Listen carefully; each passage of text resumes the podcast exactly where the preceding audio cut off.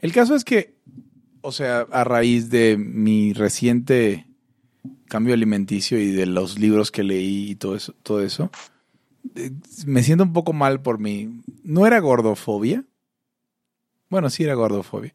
Pero más allá de la gordofobia, el tema de que, o sea, este tema tan común donde la gordura como el cáncer del pulmón no se le merece empatía, o la obesidad no se le merece empatía, como el cáncer de pulmón porque te lo causaste tú mismo. Por eso no hay em, cintita, no hay listoncito del cáncer de pulmón, porque todos, todos, todos los que tienen cáncer de pulmón, sin excepción, y esto lo pongo entre comillas, porque es justamente esto lo que estoy caricaturizando, se lo ganaron.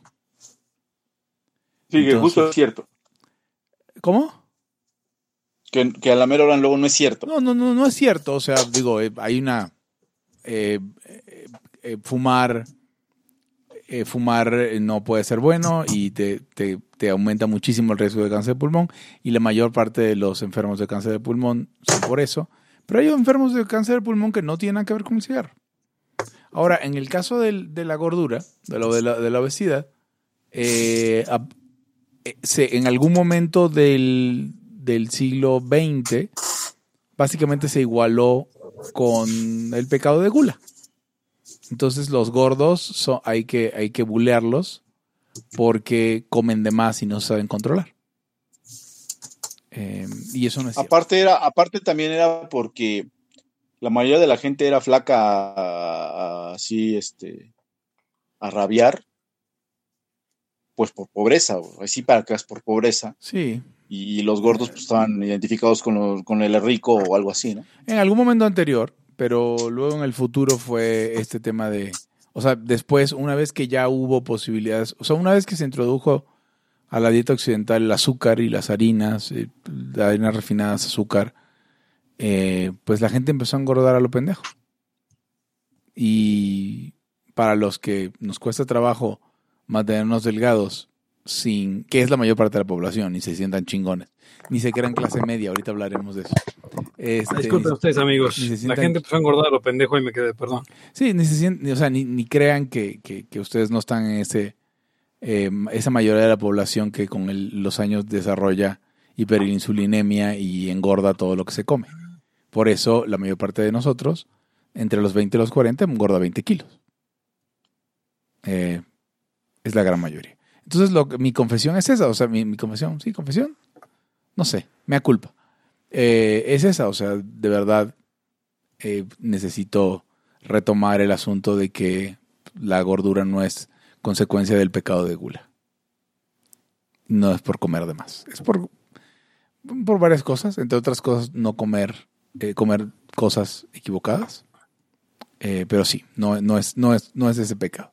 Entonces dije, bueno, tengo que regresar y mirar a mi vida de, de, cagarme en los gordos y decir, bueno, no, no, no, no es eso. No es que no se aguanten. Ok. Que si ya leímos, que si ya leímos el artículo de Viridiana Ríos preguntan y, y con eso podríamos hablar, ¿no? Este, no sé si quieren empezar. Eh, vamos a volver a hablar de Viridiana Ríos. O sea, es que siempre. El principio de no agresión absoluto a todos los ámbitos. Libertad aquí y ahora porque no tenemos tiempo para algún día. Existen seres extraterrestres que controlan cada cosa que hacemos. Los papás de Ayn Rand. Si es que eso tiene algún sentido, ¿no? Venlos por ahí a las pobres personas eh, eh, quitados de toda posibilidad de progreso. Impregnado de orina, pero nada más hueles las rosas. Si hubiera tenido la bomba atómica también, güey. El morbo lo hace a uno empezarle a escarbar a, otras cosas y, a otras personas. Es como el, el pene ese que sale. Ah, o sea, yo ya estaba descubriendo en un pinche charco sangre. No me diga que su vida no mejoró, no manches. No, Le dijiste cosas muy íntimas de tu vida en un laya y, y, decidí ser feliz de otra manera. Pero no quiero, de verdad. Se los gustaría ser objetivista y eso es imposible. Eric, en Twitter estoy como ¿Cómo estoy? Eric Araujo Martínez, Pepe Torre, Hugo González, Laya, Libertad, aquí y ahora. Los serpientes sí tienen chilaquil. Y bienvenidos a una nueva edición de Libertad, aquí y ahora, el podcast anarcocapitalista más importante de toda la Vía Láctea y probablemente el mejor podcast libertario que haya, no acepte imitaciones. En últimas fechas, muchos libertarios, entre comillas, han sacado podcasts, entre comillas, que prometen entretenerlo, entre comillas. Así que eh, eh, no acepte imitaciones. Recuerde que el, el Layaver solamente incluye un cierto número de personas y bueno, yo soy Pepe Torres, soy una de esas personas.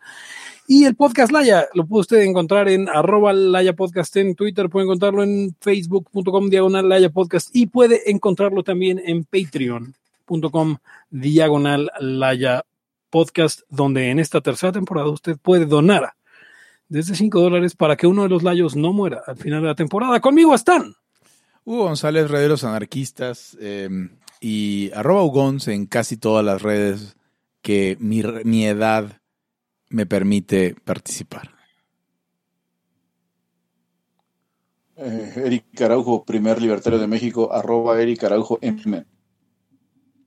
El día de hoy eh, le transmitimos directamente desde la clase media en la Ciudad de México, y, o no, porque aparentemente como solamente Hugo gana más de, ¿cuánto dijeron? 16 mil pesos. Hugo, tú eres clase media, obviamente. No, no, ya, no, no, era, muchísimo, era muchísimo más dinero, no eran Hugo ya, 16 Hugo ya viene siendo rico. Exacto, sí, sí, sí. Sí, Hugo Eh. ya está en la... O sea, Hugo, fíjate, Hugo es al revés. Hugo, no te hagas pendejo. Queriéndonos, güey, hablándonos, hacer creer que nosotros somos clase media como... A ver, Porque ya Eh. leí el artículo ese, ya leí el artículo ese, güey, y nomás nos estás viendo la cara. a ver, ¿ustedes leyeron el artículo? o no Dándote lo- baños o- pueblo. ¿Ustedes lo, le- lo leyeron o no lo leyeron? No. Yo tampoco. Yo leí un, un pa- un cachito, yo leí un cachito nada más para ver dónde sacaba las cuentas esas. O sea, a mí si algo dice Viridiana Ríos, ya no lo leo. No tiene ningún sentido. Es probablemente la persona que más odio en el mundo. O sea, yo solo, ¿Saben- a mí solo me parece una niña este cucaracha. ¿Saben qué, ¿Saben qué me pasó? Que, que me escucho bien, Hugo. Te escuchas un poquito bajo, Claro. pero sí. Ok, estoy desde mi celular. Este, Habla más fuerte, entonces. estuve- sí, me pasó que estuve viendo gente. Ya sabes que cuando tú quieres ser activista y te late el mame izquierdosón o algo, ya estás buscando cómo me- montarte, ¿no? Estás buscando cómo montarte y, y, lo que te avienten el hueso izquierdoso que te avienten lo quieres pescar. Y ya andaban unos, no, es que, es que les voy a explicar lo que quiere decir Viridiana. Dice esto y esto y esto. Entonces, de pronto yo opiné, porque tengo este, amigos que le hacen a eso, opiné en el muro de uno que decía, es que entonces, si, si las familias ganan más de 64 mil o algo así era, Sí, era esa, esa era la sí cifra. serían clase media. Y yo, yo le puse a ver, y que trabajen menos de, creo que 40 horas, una pendejada de esas. Y yo le puse, a ver, ok, entonces, si yo gano un millón, pero trabajo más horas, ya tampoco soy a clase media. ¿Qué pendejadita se va esa madre a la mierda? Es una pendejada. O sea, es su definición de clase media. entra- Y Sí, ni siquiera entrando por el rollo de, de, de, oye, pero es que la pobreza, o sea, nada, ni siquiera llegando ahí, llegando nada más en los puros números. ahora hay un problema aquí, ¿no? Eh, Yo, Entonces la gente- tú que sí lo leíste, Eric.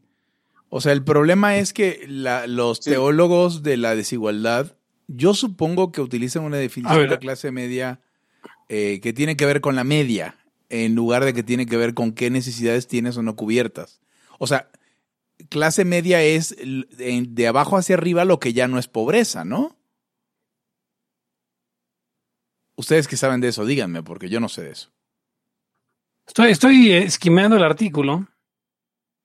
Hablan acerca de las clases altas, las clases ricas, que son las que ganan ingresos promedio de alrededor de 872 mil pesos mensuales, que es donde estaría Hugo. De, Eh, a ver, perdón, perdón, perdón, pero, pero, pero, o sea, ¿por qué esa división? ¿Lo dice? ¿O, Porque- nada más se lo sacó de la porque hay un- axila? porque hay alguien que, hay un, hay un organismo que ya hizo ese estudio, güey, chingada. Pues, ¿y- ¿y? O sea, cabrón, es, lo mismo que le, es lo mismo que le digo a, a los sociólogos y a los politólogos. Hay, astro- hay astrólogos que le han chingado durísimo y han hecho cartas astrales. Bien cabrón, güey. Eso no quiere decir que te sirva para describir No. la realidad. No, y aparte, ¿qué crees, güey? Que lees la carta y como que sí va dando, güey. Mm, a huevo que sí, y, sí, y güey. tiene sus fans, ¿no? Es cierto, güey. Sí, sí, sí, claro. Pepe, Entonces, tú estabas em, mugiendo ahí de- como que querías decir algo. no, no, no, no, no. O sea, estoy intentando buscar de, de dónde habla de las cifras, pero de dónde Sí, sacó pero, esas aparte, cifras. pero aparte el rollo ni siquiera fue por el artículo, fue por el- la infografía. que, que se anduvo dando por ahí que eh, eh, eran 16 mil pesos los que tenías que ganar, y, pero, pero era una familia. Eh, entonces no son eran cuatro 16, son integrantes. 64, Eric. Ah, no, por eso, pero 64 entre 4, güey. Ah, ok. Me encanta porque Porque- cuando, porque o sea, habla de una mujer, me encanta porque Viri es el tipo de gente que diría que, que, que diría que, que el, el peor es que las mujeres, el acceso al trabajo a las mujeres, y hablando de eso, y a la hora que le convienen los números, asume una familia donde la mujer no trabaja.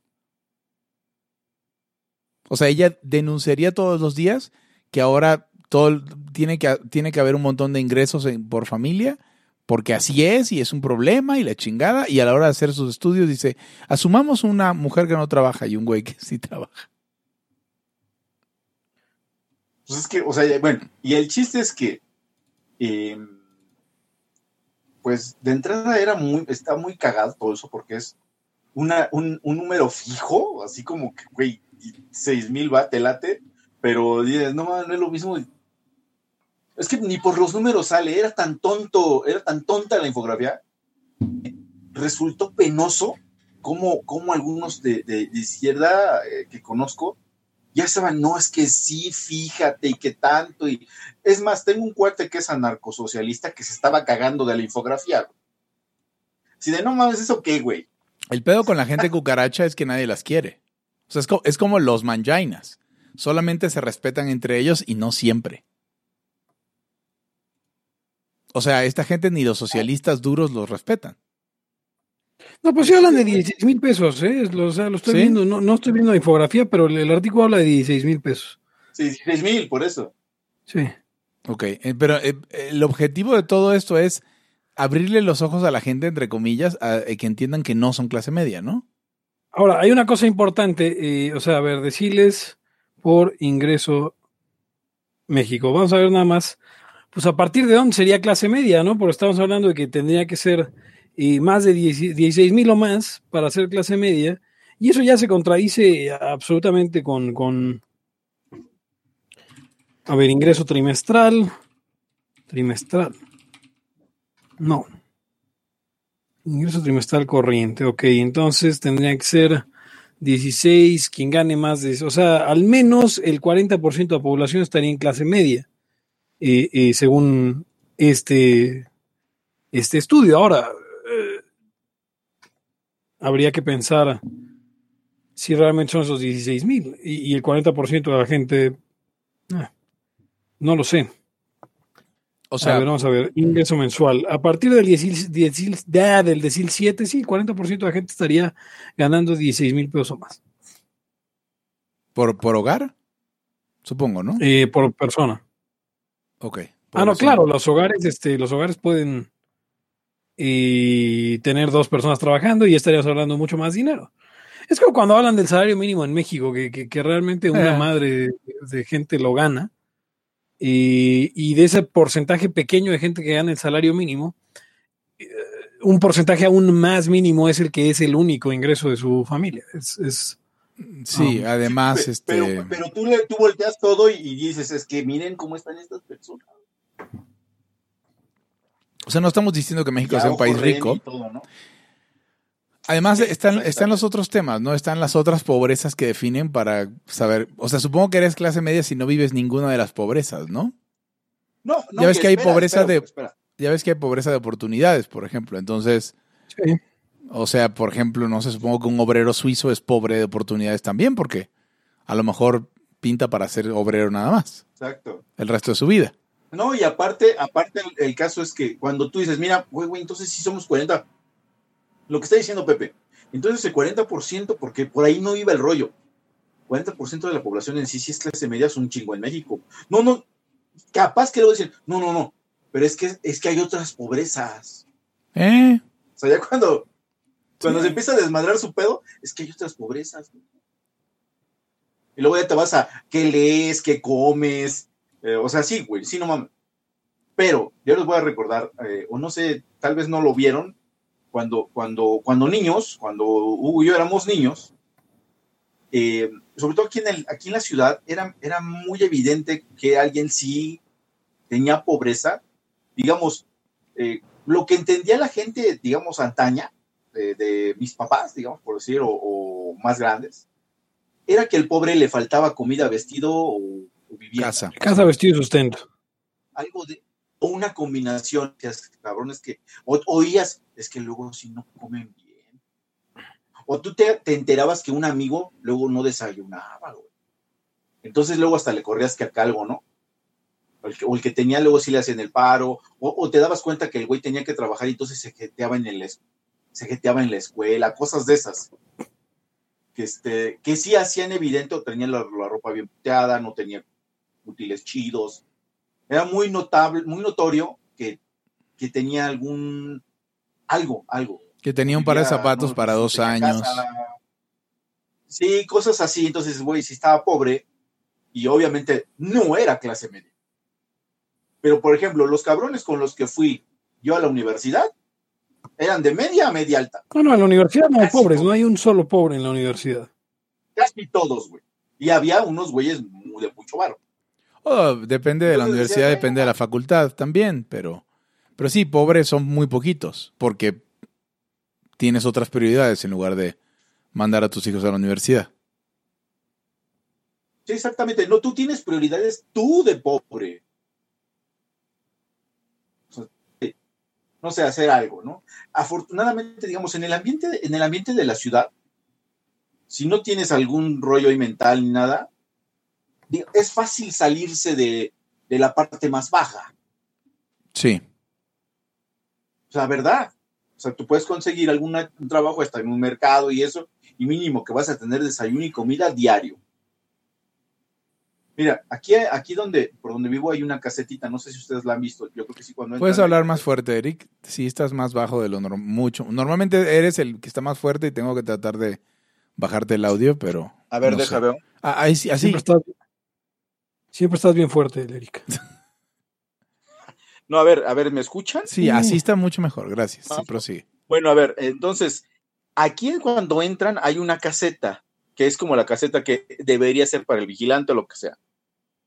Tenemos vigilante, este, todos somos pobres aquí. Bueno, a lo que voy es a lo siguiente.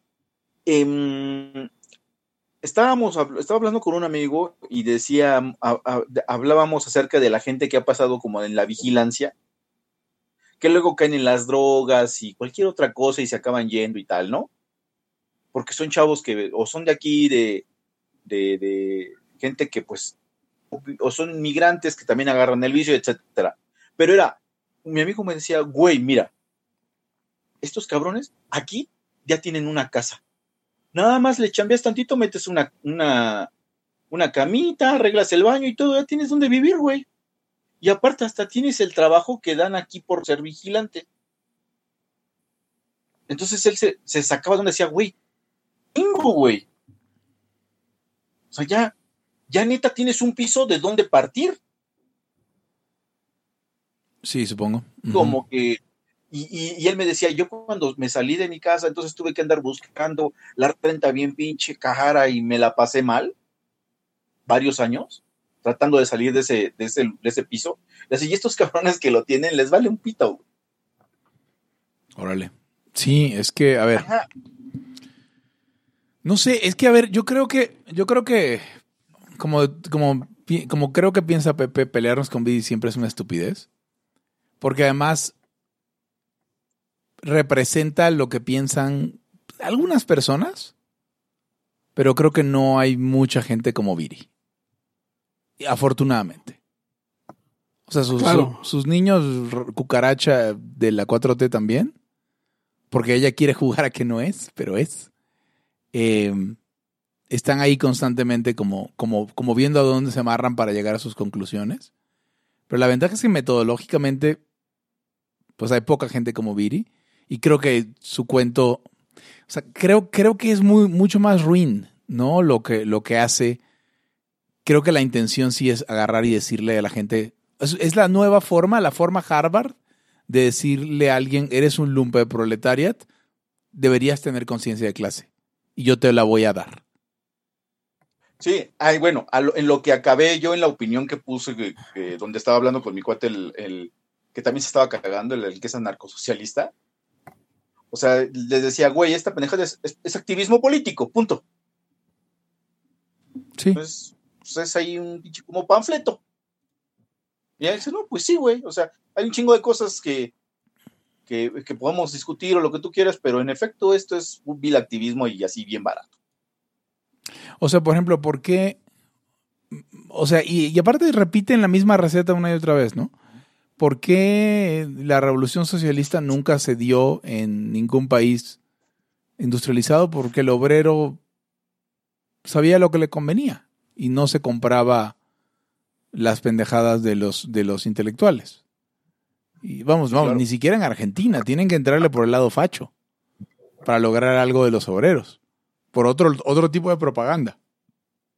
Siempre me acuerdo de, de Enrique Pintit que dice, cuando venían con el obrero argentino eh, bien alimentado eh, del, del principio del siglo XX, le dicen, la revolución cuando el sábado, no, el sábado no puedo, tengo un asado. O sea, es eh, exacto, sí. O sea, ¿cómo le, ¿cómo le vienes a decir a un obrero que, y que normalmente no se ha considerado que los obreros sean clase media, pero como es un obrero que tiene sus necesidades básicas cubiertas, oye, vamos a hacer este asunto para arriesgar la vida porque, porque te están explotando, ¿no?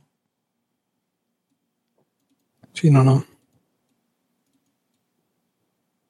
No sé, eh, Se dice algo, dice algo Melody en el, en el, en el, en el chat que le responde a un señor denostando que un vendedor de libros. No entiendo. Si ustedes ubican esa conversación, me dicen.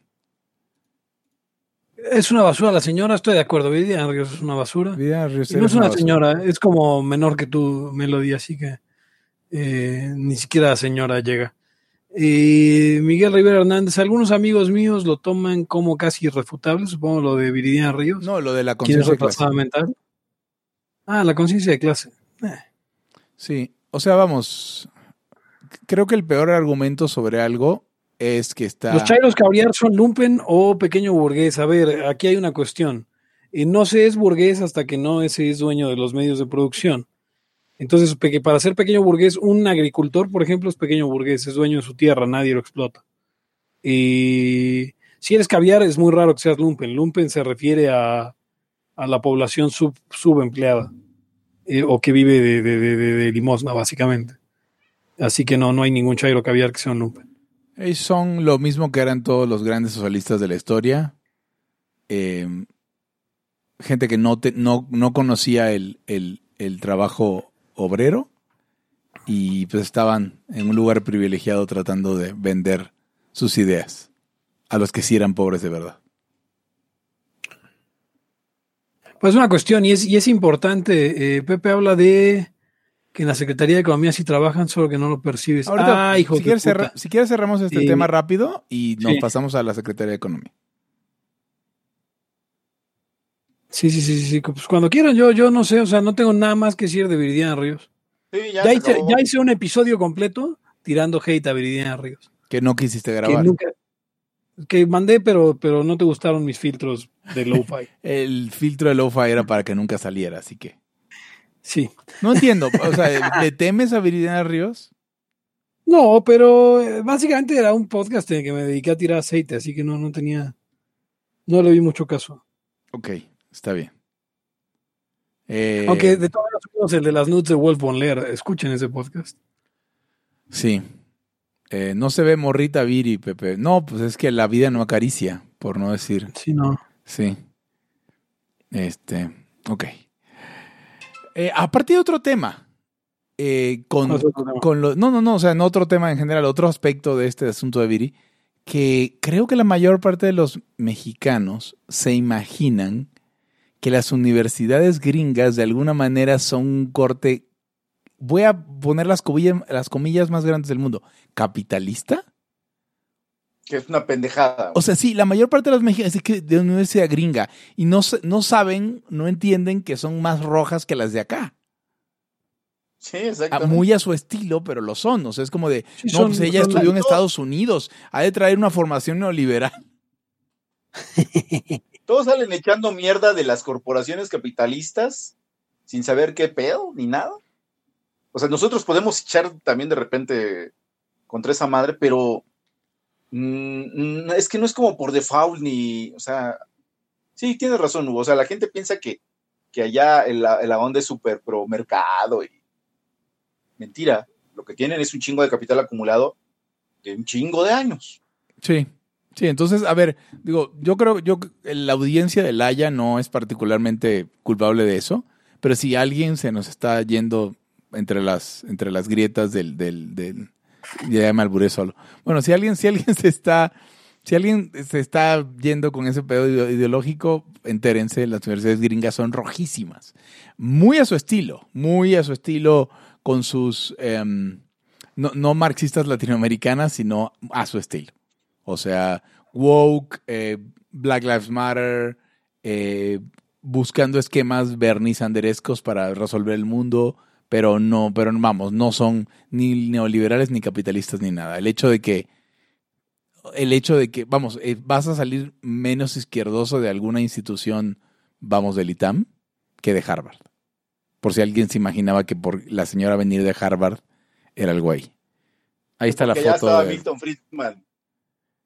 E-, ¿En Harvard? En Estados Unidos, pues ni siquiera es, no, no, no, no, no, no, en Estados Unidos. no, por eso, sí, sí, es, como de what the fuck. Sí. Ahí anduvo varios años.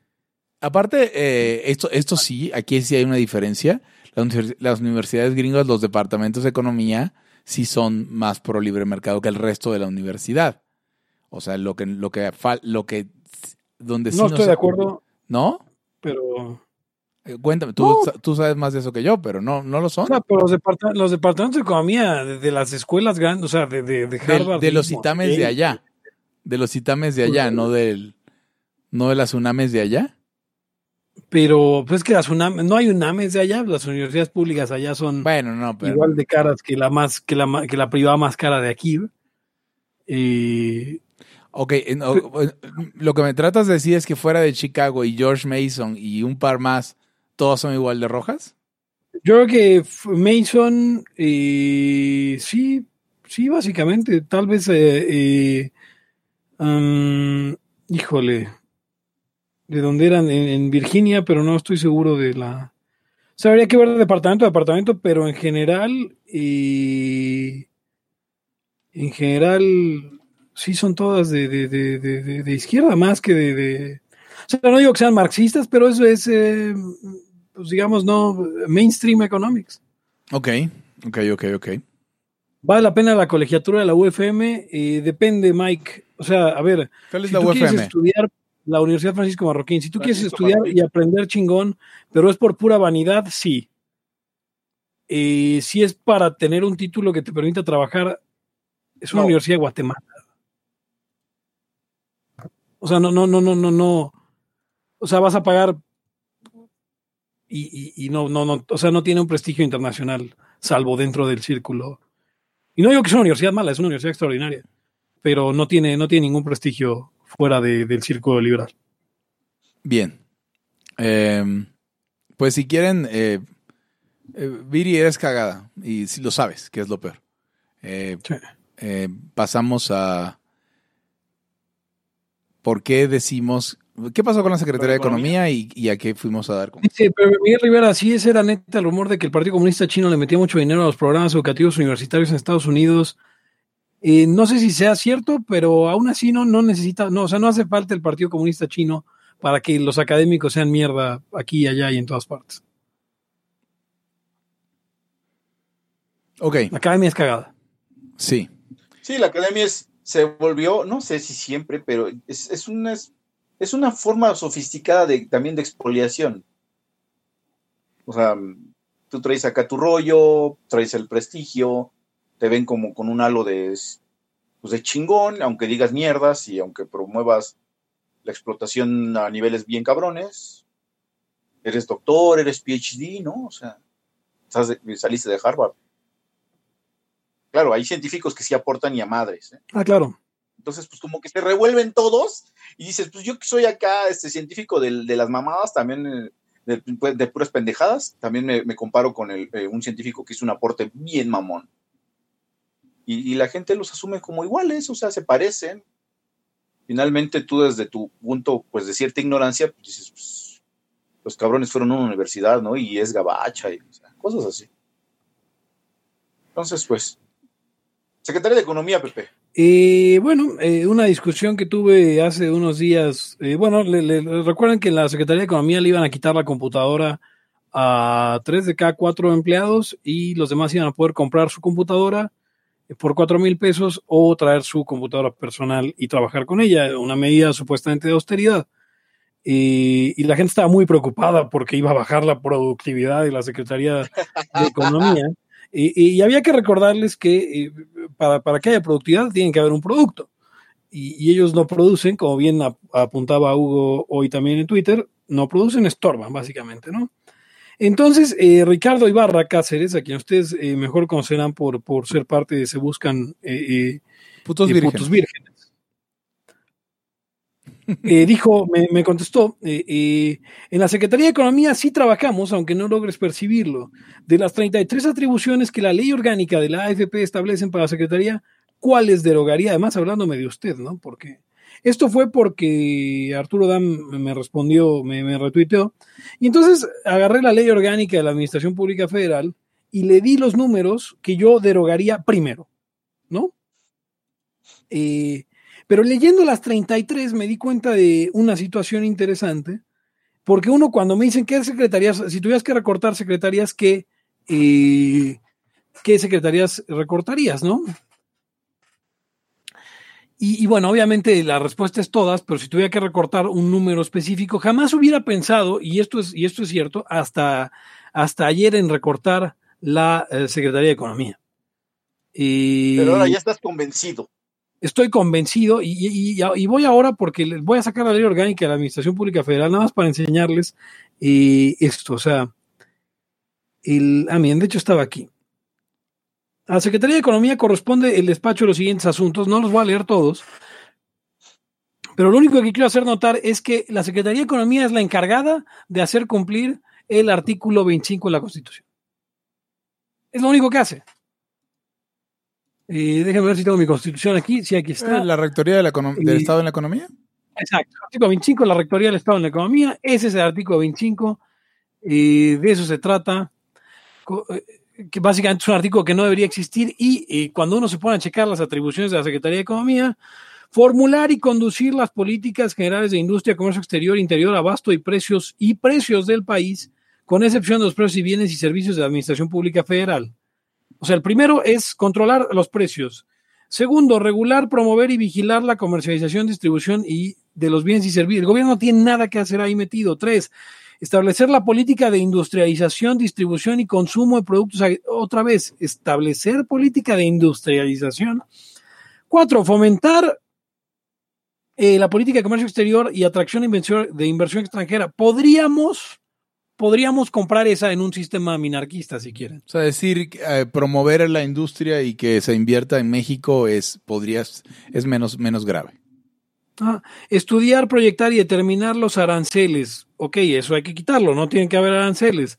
Estudiar y determinar mediante reglas generales conforme a los montos globales, bla, bla, bla, los estímulos fiscales necesarios para... No necesitamos estímulos fiscales, No. eso no tiene que existir. Seis, fuera. Establecer las tarifas para la prestación de aquellos servicios de interés público que consideren eh, fuera. Regular, orientar y estimular las medidas de protección al consumidor. Habría que ver cómo se define. Eh, Sí, pero espera, espera, espera, espera, pero para eso tenemos un, para eso tenemos un poder judicial. O sea, para la protección al consumidor, como lo entendemos fuera. nosotros, tenemos un poder judicial. O sea, vas Claro. y vas y, de- y- y demandas o denuncias fraude y adiós. No, el ejecutivo, Participar. una rama del ejecutivo no tiene que hacer ahí. Participar con las Secretarías de Bienestar, Agricultura y Desarrollo Rural y Medio Ambiente y Recursos Naturales en la distribución y comercialización de productos. El gobierno no tiene que comercializar ni distribuir nada. 10 bis, coordinar y ejecutar la política nacional, ya vamos mal, para crear y apoyar. Crear empresas está mal. El gobierno no tiene que crear empresas. ¿Cómo no? ¿Cómo no, Pepe? La Secretaría de la Libertad se despierta, manda un, un escuadrón este, SWAT a tu casa, te despierta a punta de fusil, te dice, órale, culero, a crear empresas. A mí me lo contó Santos Ah, Mercado. bueno, sí, sí, sí. Eh, coordinar con la en colaboración de la Secretaría de Agricultura y Desarrollo Rural el Sistema Nacional para Abasto a fin de asegurar la adecuada distribución y comercialización de productos. No es, no. Normar y registrar la propiedad industrial es el 12. No. 12 bis, autorizar el uso o modificación de denominación o razón social de sociedades mercantiles o civiles. En una sociedad minarquista te la compro. Y aún así yo también se lo daría al Poder Judicial. ¿Eh? Establecer, vigilar las normas de calidad, pesas y medidas necesarias, o sea, las normas oficiales. Órale, minarcos, van. Regular y vigilar la prestación de servicio registral mercantil a nivel federal, así como promover y apoyar el adecuado funcionamiento de los registros públicos locales. O sea, pura madre de, de control. Pero, 15, espera, espera, fomentar espera, pero sí. además, además es una intromisión federal en, en, en justamente los, los registros públicos locales, ¿no? Sí, absolutamente. Fomentar el desarrollo del pequeño comercio rural y urbano. Y fomentar, no. Yo, ¿Qué quiere decir fomentar? Sí, sí, claro. Eh, impulsar en coordinación con dependencias o entidades de administración pública que tengan relación con las actividades específicas de que se trate la producción de aquellos bienes y servicios que se consideren necesarios para garantizar el abasto y el funcionamiento eficiente de los mercados. Eso no necesita gobierno para eso. Y organizar y patrocinar exposiciones, ferias y congresos de carácter industrial y comercial. Ya vamos a acabar casi. Organizar la distribución y consumo a fin de evitar el acaparamiento. ¡Fuck, Venezuela! 19. Regular la producción industrial. Y, lo demás que diga ya da igual. Regular la producción industrial. 20. Asesorar, asesorar a la iniciativa privada en el estacionamiento, en el establecimiento de nuevas industrias. 21. Fomentar, regular y promover el desarrollo de industria de transformación. Y 22. Fomentar, estimular y organizar la producción económica del artesanado, de las artes populares y de las industrias familiares. Esto es los programas de la Secretaría de Economía, en los que van con los artesanos, les compran un chingo de artesanía, la meten en bóvedas y ya. Con tus impuestos. Promover, orientar y fomentar y estimular la industria nacional. Promover, orientar, fomentar y estimular el desarrollo de la micro, pequeña y mediana empresa. Y ordenar, digo, organizar, unificar e implementar el sistema informático que establecerá expedientes electrónicos empresariales con la finalidad de simplificar trámites.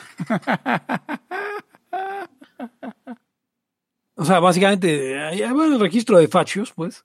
Promover y, en su caso, organizar la investigación tecnológico-industrial, fomentar y conducir la política nacional en materia minera, fomentar el aprovechamiento de recursos naturales, otorgar contratos, concesiones, asignaciones, permisos, autorizaciones y asignaciones en materia minera, impulsar la reubicación de la industria, determinar y operar el sistema electrónico, establecer la política nacional de fomento a las compras de proveedores nacionales y finalmente las demás que se atribuyan expresamente en las leyes y reglamentos. No hay una sola función de la Secretaría de Economía que pueda rescatarse si lo que se presente, si lo que se pretende es tener un sistema de libre mercado. Sí, 100% de acuerdo contigo. Pero además, Además, además, perdón, No. además es que eh, eh, básicamente, mire, yo, ustedes no, no, no sé si les he contado, yo alguna vez quise, en lo que estaba buscando mi servicio social cuando iba a salir de economía, me topé con la Secretaría de Economía. Tenían unas oficinas por ahí, creo que por, no sé si por Metro Sevilla, por ahí algo, ¿eh? Pero también tenían la- el, el edificio que estaba medio, me- bueno, la Secretaría de Economía tenía, digamos, poco de haberse pasado, porque fue primero Secretaría de Fomento, ¿no? Algo así, Fomento Industrial, Comercio, Fomento Industrial, algo así era. Bueno, el chiste es que la Secretaría de Economía era como, pues, pues, como de nuevo cuño, de nueva, nueva era de la Secretaría, más nueva. Y me metí y fui a preguntar y la chingada. Entonces yo ya estaba en pláticas de que el servicio social. Em, y dije, no, pues no hay bronca que esté tan lejos. Finalmente tengo que hacer el servicio y pues ya lo hago aquí, ¿no? Total que este, mm, subí a alguno de los pisos a entrevistarme con, con mi supuesta este, futura jefa del servicio social. Eran como puros directores, güey. Entonces, pues así como que, que hicieran algo no se veía. Y lo que querían que yo hiciera, mm, me hicieron así, de, mira, aquí tenemos, este, no me acuerdo qué es lo que hacían, revisaban como programas, algo así. No los habían revisado como en año y medio. Entonces querían que yo los revisara. y los ordenara y todo. Y ya esa iba a ser mi chamba, o sea, su chamba. Entonces, así de, ah, sí, mañana regreso. Ta madre, ya ni regresé, güey. O sea, no manches, pero era un chinguísimo de trabajo. Sí. Que no, y na- yo nada más neta los veía parlando.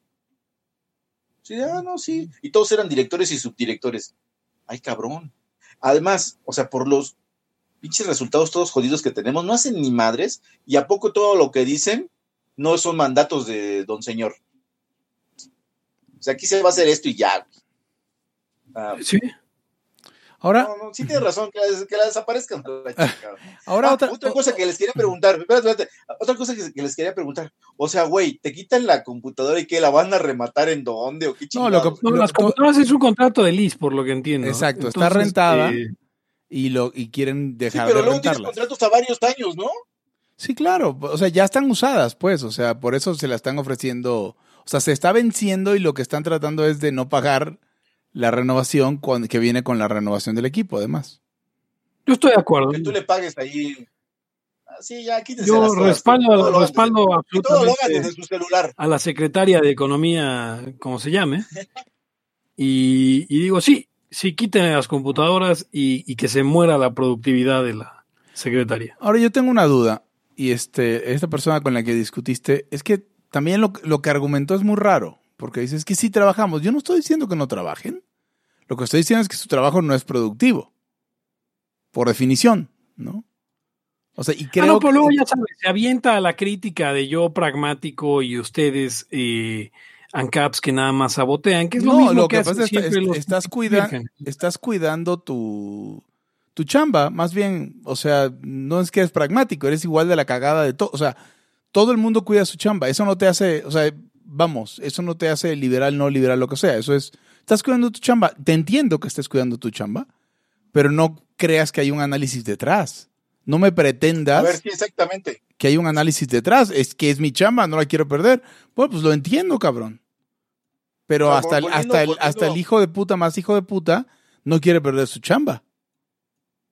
Exacto. Volviendo a, a mi aventura de la Secretaría de Economía y el Servicio Social, si yo me hubiera metido ahí a, a- a hacer el servicio, señores, señores y señoras, la escuchas, hubiera chambeado un chingo, sacando todo lo que tenían atrasado ellos. Pero dado que un año y medio más no hacía la gran diferencia, era pura pendejada. Porque si, si fuera urgente y fuera necesario, no tendrían ese atraso. Ahora imagínense todo eso multiplicado por N departamentuchos. Esperando a ver qué ingenuo o qué incauto caía hacer el servicio social o las prácticas profesionales, si es que puede haber eso en la Secretaría de Economía. Y, y pues ya, órale, entrenle. O sea, está cabrón. A ver, y así como hablamos de la Secretaría de Economía, hay un montón de secretarías que, que vamos, para austeridad van, van, van lentos. No sé, la de... ¿Cómo se llama ahora la, la reforma agraria, Pepe? Eh, Secretaría de Desarrollo Agrario, Territorial y Urbano. Esa madre, güey. Aparte, ¿era agrario y ahora también es urbano? Ok. Sí. Ok, está bien pues.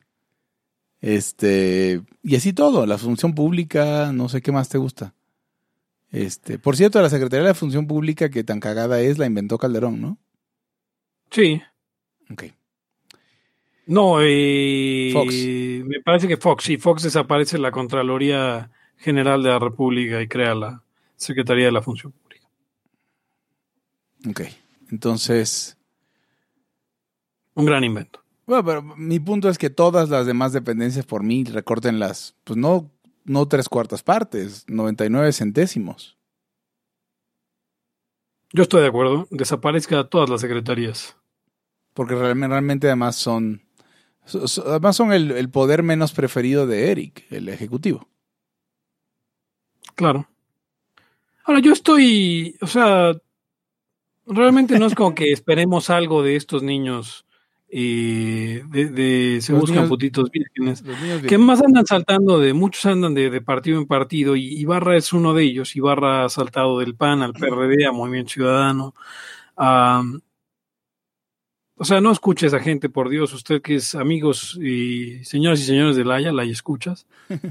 Y tenemos- No escuchen nada. Ah, hablando de amigos, tenemos amigos que trabajan en el gobierno, pero nos, nos conocen y nos respetan lo suficiente como para no decirnos, no, sí, es que es, sí importante, güey, porque... No, no, yo creo que no solo nos conocen y nos respetan, se respetan suficiente ellos Como para decir es mi chamba y hay que no comer. andar haciendo esa pinche mierda. O sea, Sí. O sea, como, como para venirnos a defender al Estado eh, cuando todos sabemos quiénes somos, en dónde estamos y qué estamos haciendo. Sobre todo si se dicen liberales, porque si no fueran liberales no hay pedo. No, aparte, aparte, ay, por favor. Miren, em, hay gente que, que está en la burocracia porque pues, obviamente no toda es igual. Y, o que está bajo control del Estado y sí tiene que trabajar. Porque hay cosas que tienen que hacerse y, tal vez las hagan mal, pero no hay alternativa y entonces pues no tiene que consumir y la gente tiene que producir. Pero seamos honestos, o sea, todos quieren pedirle al gobierno, sobre todo aquí en México, porque pues dices, me van a dar un chingo de tra- trabajo, de, dinero y va a ser menos chamba y igual y no hago nada. Sí, O sea, sí hay N. sí, claro. A ver, o sea, el No, seguro social, todos. el- la Secretaría de Salud existe, el seguro social existe y Liconza por lo menos revende leche. O sea, hay actividades productivas del Estado. Lo que pasa es que la, la, el Estado no puede, y esto lo hemos hablado varias veces, no es que el Estado no pueda producir, el Estado no puede economizar. Pero aún dentro de eso, la Secretaría, la Secretaría de, de- de Economía no es una actividad productiva. O sea, no, estamos diciendo que no existe pro- actividad productiva dentro del Estado. Pues como les digo, Liconza revende leche, vamos, o sea, es algo. Los médicos del Seguro Social están ahí chambeando y produciendo servicios de salud.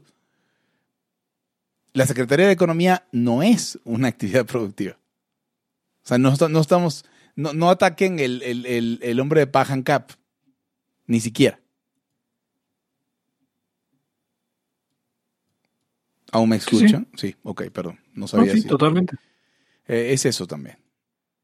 Eh, ahora, quisiera ampliar el tema de, de la Secretaría de Economía al tema de siempre. O sea, ¿qué hacemos cuando nuestros enemigos hacen cosas por las razones equivocadas que, que pudieran ir en el sentido correcto? O sea, porque esto, si, si hubiera llegado Rompol Anonymous y hubiera hecho este decreto, estaríamos eh, bueno, no, no hay un decreto por medio, nada más hay, hay abuso y poder. Pero si hubieran decretado esto, lo estaríamos cele- celebrando desde, desde las azoteas. ¿Qué hacemos? Sí, muy probablemente. O sea, ¿qué hacemos cuando... O sea, vamos, no hay que torcernos como... Mira, la cosa es muy sencilla. Hugo. Mientras no bajen impuestos, mientras no se, o sea, y lo voy a poner, me lo voy a poner como conservative americano.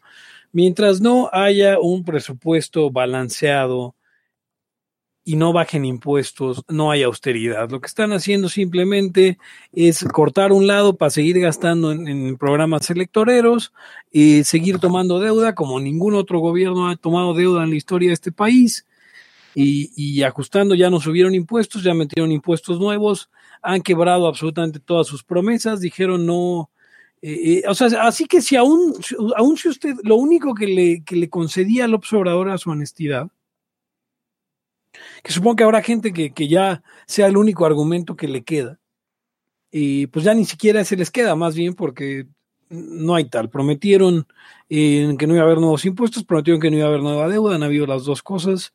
Y también prometieron que iban a respetar al Banco de México. Vamos a ver qué tal nos va con esa. ¿eh?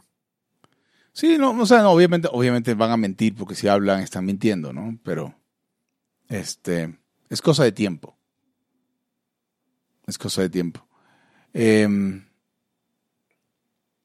sí, arrancando una página de Milton Friedman, o sea, lo, importa la carga completa del Estado sobre la sociedad.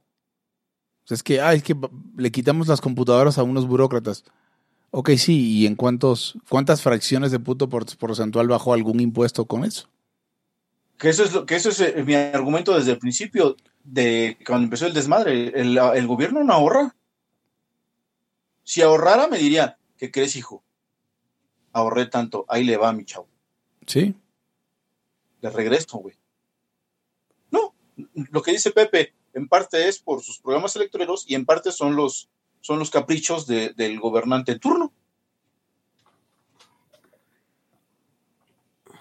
Y ya. O sea, que de pronto tumba, la, tumba la demo, a, a la burocracia y secretarías y todo. Pero a- igual que dice Pepe, no es que los impuestos estén bajando. O sea, en realidad seguimos yendo al barranco. Sí, sí. Como dirían los clásicos, nada que celebrar. No, no, no hay nada que celebrar. Seguimos deslizándonos eh, y como en el universo y cada vez más rápido. Yep. Entonces, este, pues no, no hay nada, no hay nada. Este, ¿ustedes querían hablar de otra cosa? Yo quería hablar de otra cosa. Pues irá de una vez Date. el Eric. Eh, nada más era porque vi una, una discusión hace algunos días Ah, no, de eso qué huevo hablar. Espera, de, de- de- de este rollo de, de los vicios, ya saben, el rollo que, miren, a ver, señores y señores, ahí escuchas, hay libertarios, y lo voy a decir con todas sus letras, y liberales, pues no matones, por decirlo menos, ¿no? Sí. y de frases matonas, en, eh, que, que eso es también algo que ya habíamos dicho nosotros, y luego ya pues, están por todos lados, porque ya todos lo traen. Este, pero ese es, es- es ese. Tiene la, la marca registrada del, del. Mm, a veces uno no entiende cosas. Entonces, eh, es también normal que alguien que incluso si tenga eh, ya bastante tiempo caiga en esos errores, porque uno, se, uno cae en errores luego, luego de que se sale de su campo. Tú pisas tantito la mecánica y pisas tantito en la electricidad y te vas a derrapar. Viceversa, ¿no? Entonces, hablando de eso, estaba viendo una, una publicación. No sé si era Charpey o cómo se llama. Luego lo veo aquí en. Sí, luego hay un Charpey que nos oye. Sí, sí, que decía, no, es que los vicios no son delitos y qué tal, y no sé qué. Y creo que salió Raya a decir, este, eh, que no, que si eran y que esa discusión está bien pendeja, ya sabes. Ninguno de los dos decía por qué. Entonces, a ver, aquí viene la, situación. Cuando usted, señor y señora, la escucha libertario en ciernes novatón, que quiere no caer en la novatada y, pues refinar ese, al menos ese, ese pedazo. Lo que usted está, que, usted está queriendo decir es, los vicios no deberían ser delitos. No que no son delitos. Porque usted está pensando que el delito es algo concreto y real que, que o sea, eh, es una, es una derivación de una posición y un naturalista. Porque eso lo único que está diciendo, si uno le da un poquito la vuelta, es, eso no es derecho. O sea, el, el que diga que esa, esa ley que, que está eh, penando o que sirve para condenar a alguien que se ha eh, atrapado fumando marihuana o inhalando cocaína, algo derivado de eso, esa, eso no es derecho. Es lo que quiere decir, eso no es delito. Pero el delito, señores, señor de escucha, es una construcción que sea, es una abstracción, es un concepto de la teoría del delito.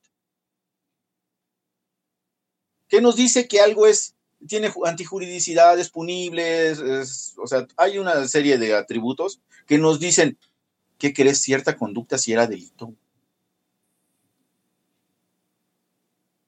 Entonces, lo que usted está queriendo decir o debería decir es que eso no debería ser delito.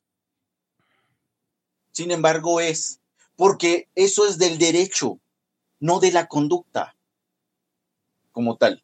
Es una construcción que los que hicieron las leyes hacen un tipo penal y describen cierta conducta que si de repente la- lo que usted está haciendo eh, ahí, ahí, eh, cae y pasa el filtro de- de la teoría del delito, hasta volverse un delito como tal y tener una pena, entonces eh, eh, usted dice, ah, mira, es que lo que yo hice yo no sabía que era delito, o sí sabía, o le tocan tantas, tantos años o meses, o, o una pena de diferente tipo, ¿no? Pero ya quites ese rollo de que los vicios no son delitos. O sea, no queremos que sean. No queremos que sean.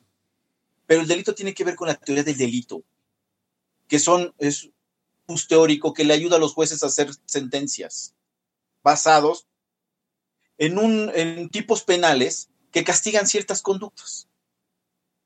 Eso es el delito, es una, es una abstracción, es un concepto, es, es, un, es, un, es un método. No, no- no sé, Hugo, si sabías tú esto, pero el delito es eh, directamente proporcional al, al- al- digo, inversamente proporcional al pelito. Pepe, Exactamente. no sé qué, qué- qué has comido recientemente.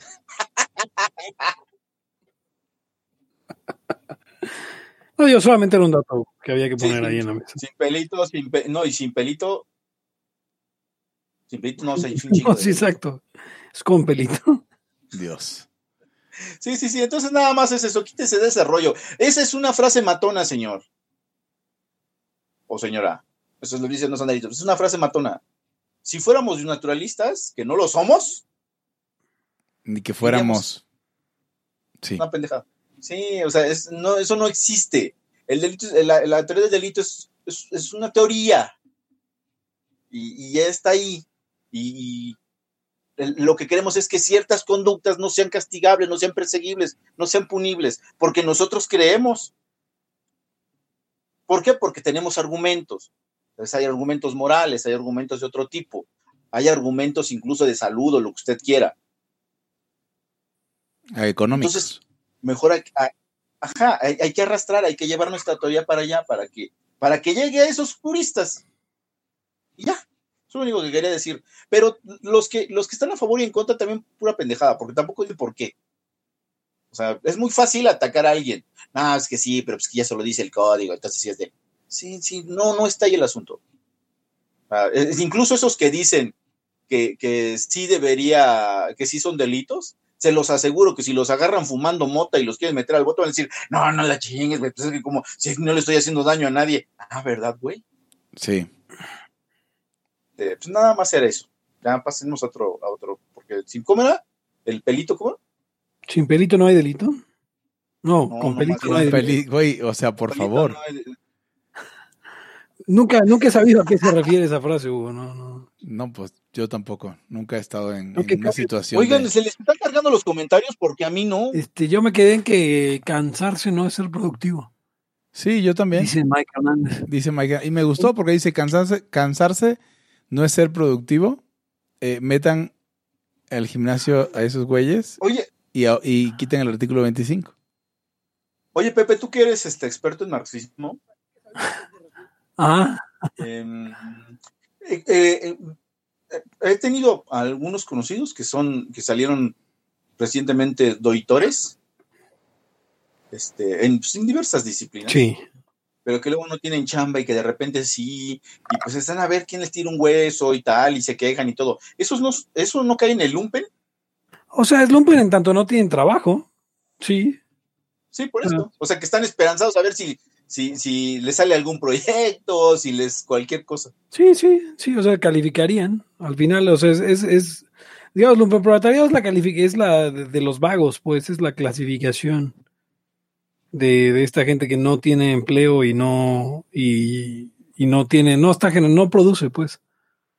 Y que, que ahí es donde está la, la, la, la diferencia entre ellos y el proletariado, que el proletariado sería quien, quien trabaja en un, lo que llamaría Marx un trabajo productivo, ¿no? O sea, que- Genera plusvalía y todo. exacto. Oye, eh, hablando de las cosas en las que eres experto, también sostuvimos una discusión sobre nazismo en estos días en, Ah, en claro. Twitter. Y estaba muy buena, ¿no? ¿No, no, no te pareció? O sea, porque me pare, me, yo emití un tuit donde decía, pues lo de siempre, ¿no? Que en México somos bien nazis. Y probablemente ustedes sean bien nazis, nada más que no saben. Y, y- y también en algún momento hablé de, de- de- de- algo dije como sobre Hitler y creo que hubo gente que lo interpretó como que lo quería decir en un sentido positivo y salieron a repelar. Y ya les expliqué. O sea que el tema es. Bueno, o sea, en defensa de esas personas, eh, tu tweet fue Hitler did nothing wrong. No es cierto, a ver, tengo que ver. O sea, ahora tengo, ahora tengo que ver. ¿Qué dije, no? no puede ser, güey. A ver, espera. O sea, a mí también me sorprendió bastante, Hugo, pero a pero ver, Andas, vamos. con, andas con unas frases muy controversiales, Hugo. sí, a sí, ver, está- No, no, es que, a ver, o sea, no, y ahora me tengo que acordar. ¿Qué fue lo, o sea, qué fue? Oye, ustedes traían, oye, tú, Gote, con tus recientes este, eh, pláticas de, con, con el orate que, que, que en peor- que a peor vida pasó, decían ustedes algo que nada más así como que lo medio lo escuché en el Ah, mensaje, eso me gustó. No hay derechos, solo hay obligaciones. Ajá, Ah, eso no es, eso es increíble. A ver, Vamos a cerrar vaya con eso. que Tenemos 20 minutos. Vamos No, pero a espera, lo de Hitler, lo- necesitamos lo de Hitler Ah, ok, muy Hitler rápido. O sea, lo de Y luego lo que Hitler- dijo David. yo no sé si yo dije, exacto, yo no sé qué dije al principio, dice, es más, a ver, lo- lo pr- primero decía, es más, ustedes no lo saben, pero son más nazis de lo que creen. Si están en México, eso se multiplica por varias veces, ¿no? Eh, me preguntan por qué, digo, por nuestra tradición nacional socialista, tal vez no creemos en el genocidio ni en el expansionismo militar, Kings de Hitler en especial, pero todo lo demás, desde la estética hasta la economía dirigida por el Estado, nos mama. No, pero este no es el tweet de Hitler did nothing wrong, ¿o sí? Mm, No, ahí empezó a debatirte eh, esta, esta niña veracruzana cuyo nombre no recuerdo. ¿Qué le Y pasa que a habla Laura? como Munra el inmortal. ¿Qué le pasa a Laura? Y, ¿Qué le pasa a Laura? Que tiene la voz de Munra el inmortal. No sabía que, el- que le pasa a Laura tenía. Sí, lo hemos hecho en varios layas antes. ok. Cuando, cuando he leído tweets de ella. No, o sea, básicamente lo que dije, el nazismo, o- o no sé si lo pensé o lo escribí, güey, pero pensé, eh, dije, a ver, o sea, la gente se va y, y- y- ¿sabes qué es lo peor? Que lo iba a escribir todavía más problemático. La gente se va creyendo que el nazismo es eh, eh, las películas de Hollywood escritas por judíos sobre el holocausto. Sí. Y no es eso. De hecho, me encantaría que supieran qué chingados es para que entonces no hicieran tantas cosas de nazi. Es lo que trato de decir. O sea, la, la gente cree que ser nazi es la caricatura de Hitler.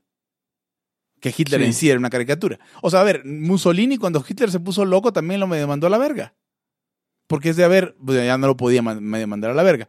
Pero el punto es que, a ver, güey, ¿de qué estás hablando? O sea, ¿de dónde sacaste todo este desmadre de meter a gente en cap- campos de concentración e irte a invadir toda Europa? O sea, ya que lo piensas, era, era, era Era- bastante cabrón. Era de esperarse, ¿no? Era bien por- mal pedo. Por, por eso. Pero a ver, tenía sus kinks. El, el tema es que el nacionalsocialismo, tenemos un pedo, porque somos nazis en México y en Latinoamérica. No lo sabemos porque somos nazis en ese, en- en- estatistas, en ese sentido nazi de ser estatista. Y el problema Sí, es que si lo comparamos, como no estamos metiendo judíos a campos de concentración, ¿por qué me dices nazi? Pues, pu- pues porque crees todo lo que creen los putos nazis. Sí, pero Sí, es que duda, eso es- es no odio a los judíos. Esa no es la esencia del nacionalsocialismo. Eso es un No. pedo que a, Ju- a- a- a- a Hitler se le paraba el pito. Pero ese no es el nacionalsocialismo. Entonces, en realidad estaba atacando al nacionalsocialismo y, y- y tratando de que la gente examinara, pues que son pinches nazis. Ya. Sí. Esto, eh, eh, es- es- era, a, todo eso iba, ¿no? Tú dices, ah, ah, eh, ah, ya me acordé por dónde, dónde empezó el tema. El tema empezó porque alguien se manifestaba sorprendido, porque había una foto de, Nation of- de una convención de Nation of, of Islam con este güey Rockwell George. Sí, sí, con, con ajá, Sí, sí, y- yo le decía, pues no es nada raro, ¿no? O sea, los nazis y los de la Nación del Islam George Lincoln Rockwell, perdón. están Sí. a favor, estuvieron siempre a favor, primero de no utilizar los medios pacíficos que eran los de Martin Luther King, entre comillas.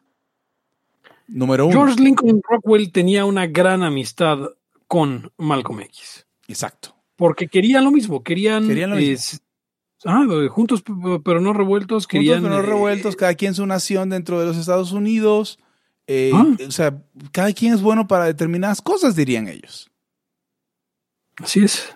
O sea, por eso y el problema son las mezclas. por, por- por- por- por esas pendejadas es que sí hay nazis peruanos y tiene todo el sentido del mundo. Y hacen burla de eso. Los, Na- neo- los neonazis. De, de- de- sí, o sea, de que hay naz- nazis indígenas. ¿De dónde sacan ustedes que el nazismo no puede haber nazis indígenas, considerando que no es, no es la supremacía del hombre blanco. Si usted Y- cree que, ya. a ver, si usted cree que el nazismo se trata de la supremacía del hombre blanco, ¿que nunca ha visto a Hitler? Sin ir muy lejos. Era, era un tipo bajito, era un tipo... O sea, era de piel blanca, pero de pelo. O sea, no era como sus pósters. Sí, ¿no? Ok. Y, Hi- pero es- sí, es, es un mal difundido en todo, en todo. eh, eh, pues yo no sé si toda Latinoamérica, pero, pero sabemos que al menos en, en Argentina es un gran problema con el que tienen que lidiar siempre. Eh, o sea, su, su nacionalsocialismo local, Sí, peronismo. sí. O el de Miguel Alemán. Venezuela no sé si tenga esos problemas. México tuvo la época alemán, que fue eh, O sea, vamos, hasta Pues- es un chiste que se llamara Miguel Alemán. Es muy cierto, no había considerado que ese sea, era su nombre. Sí, sí. El presidente alemán. Sí, sí. O sea, ¿qué otro presidente alemán puedes pensar? Sí, no. No hay muchos. Ok, ya, ya. Cerremos. Eh, ¿Con qué vamos a cerrar el episodio de hoy? Con lo de que solamente habría obligaciones. Ok. Ah, no hay derechos, solo hay obligaciones. Esta historia, eh, esto me lo contó un día Sergio Mendiola, me contó que su rabino le dijo esto. No, es que los derechos, ¿de qué estás hablando? Los derechos, eh, la propiedad, no, eso no existe, solamente existen las obligaciones. Y en estos días estaba pensando justamente en cómo abordamos nosotros los ANCAPs, porque yo no creo que los derechos existan, vamos. Pero, ¿cómo abordamos los ANCAPs estos temas de, de derechos, entre comillas? ¿Y, y por, qué, por qué es tan difícil la discusión de derechos? Porque a veces la gente utiliza la palabra derecho como algo que estaría padre que existiera. Y a veces, o sea, llegas con tus argumentos matadores y aún así no calan, ¿no? Porque la gente dice, derecho a la alimentación, no, pero es que está ahí, es deseable y, estaría bien. Sí, güey, pero entonces ¿a, a, a quién le vas a quitar la comida para dársela a este güey? Y muy en particular en nuestras discusiones con liberales, siempre paramos en que el derecho a la propiedad o el derecho a cualquiera de esas cosas involucra la creación de cosas que, entre comillas, garanticen esos derechos. Entonces, todo eso se desbarata y todo eso ya no hace falta si piensas en que realmente solo existen obligaciones. No existen derechos a nada porque el derecho a la vida pues no tiene sentido en un sentido positivo. Por eso siempre tenemos que explicar como pendejos, no, es que es el derecho a que nadie te mate. Eso no es el derecho a la, o sea, vamos, no puedes pasar del uno al otro. Realmente cuando dices derecho a la vida todo el mundo entiende lo mismo. A mantenerte vivo de alguna manera. Eso incluye que no te mate, pero también incluye otras cosas. Entonces, el derecho a, a que no te maten realmente no es, no, como que no, como dirían los, los gringos o los, la gente que habla inglés, doesn't roll off the tongue, ¿no? O sea, no, no, no como que no se dice tan, tan fácil. No te rueda de la lengua. No te rueda de la lengua. No, a mí no. ¿Y a ustedes? Eh, y entonces, eh, si lo piensas como obligaciones, realmente todos tenemos las mismas obligaciones para con los demás, mínimas, que es el NAP. Por eso no es el, no es el stay safe principle, sino el non-aggression principle. Sí. Y, lo, y, y, de hecho, no, cuando enuncias el NAP, no lo enuncias nunca en sentido de, de, de derecho. Tú no dices, eh, todos tenemos el derecho a que nadie afecte nuestra propiedad. No, dices, las personas, nadie tiene el derecho o es inmoral para todos hacer estas cosas. Lo, lo, denunciamos de forma negativa. No sé, ¿ustedes qué les parece este, eso como para el futuro? Eh, sabiduría rabínica eh, en, en, libertad aquí y ahora. A mí me gusta, yo creo que es parte de eso del poslibertarismo. Sí, del post, del poslibertarismo, sí. O sea, el hecho de que. ¿Qué otras cosas había en el poslibertarismo? ¿Recuerdan? Para el manifiesto poslibertario. No me acuerdo del todo de todo lo que íbamos a poner. Hay que pero... buscarlo, ¿no? Porque sí está grabado. Sí, sí. O sea, pero esto, esto es, esto es, es un hecho. Sí, Así rechazamos. Que ya usted deje, Re deje, su, rechazamos. deje su concepción sí. y, y, chafa de, de, de, libertarismo y únase al movimiento postlibertario. Movimiento postlibertario. Que pronto tendrá su manifiesto postlibertario. Así es. Sí. Y de- separando la cagada de la no cagada. Sí, eso es muy importante, o sea, porque, porque, porque hay un principio fercotista que, que aplica en este caso, que es el de no, no venimos a, a comer mierda. No venimos a comer mierda, exacto. Este, eh, que va a ser el, probablemente el subtítulo del manifiesto postlibertario. El, mani- el manifiesto postlibertario, abajo en, en cursivas, no venimos a comer mierda. Es que no venimos a comer mierda, es, es en sí mismo el no tenemos tiempo para algún día. Exacto. Pero dicho más categóricamente. Entonces, Claro. la- eh, eh, vaya eliminando sus ideas de derechos porque solamente lo van a llevar a pensar pendejadas. Y asuma las idea, la idea de obligaciones. Porque además, como teoría científica buena, engloba varias partes. O sea, engloba el contractualismo, engloba... eh, engloba también las obligaciones, porque las obli- fíjate, en la teoría de derecho no viene, no viene nada de lo, de lo asumido libremente, de lo voluntario. Y en la teoría de obligaciones sí. O sea, solamente tenemos obligaciones, las inherentes y las que libremente hemos adquirido. La inherente es el NAP, la libremente adquirida es toda la demás. ¿Qué tienes que decir al respecto, Eric? Cuéntanos, que no has dicho nada. No, estoy escuchando a ver cómo va ese rollo. Yo lo que he dicho es que es evidente que eh, una teoría libertaria o poslibertaria jurídica no tendría que partir ni tendría eh, similitud tal vez en términos y en ciertos efectos, pero en el, en, en el digamos, en su estructura interna y en, y en su núcleo no es la misma del, de, de los liberales, ni de los randianos, ni nada de eso. O sea, yo no creo, eh, o, yo veo que los derechos como los conocen ahora, como se conocen ahora, es, es el resultado de mucha lucubración mental y construcciones y, y, y tratar de construir una realidad que no existe. De ahí viene todo el rollo de la igualdad de oportunidades y la igualdad de resultados, en tú creer que como que se construye el rollo. O sea, que tú vas a construir una sociedad de tal forma que, va a haber igualdad de oportunidades. Cuando, si te pones a pensar poquitito, te das cuenta que es, sea, es absolutamente ridículo. Pero tú traes la onda eh, teórica, abstracta, donde en efecto va a haber un- una manera de- de que vamos a construir eso, y es más, todavía no lo estás construyendo, pero ya estás derivando derechos que supuestamente te llevan para allá.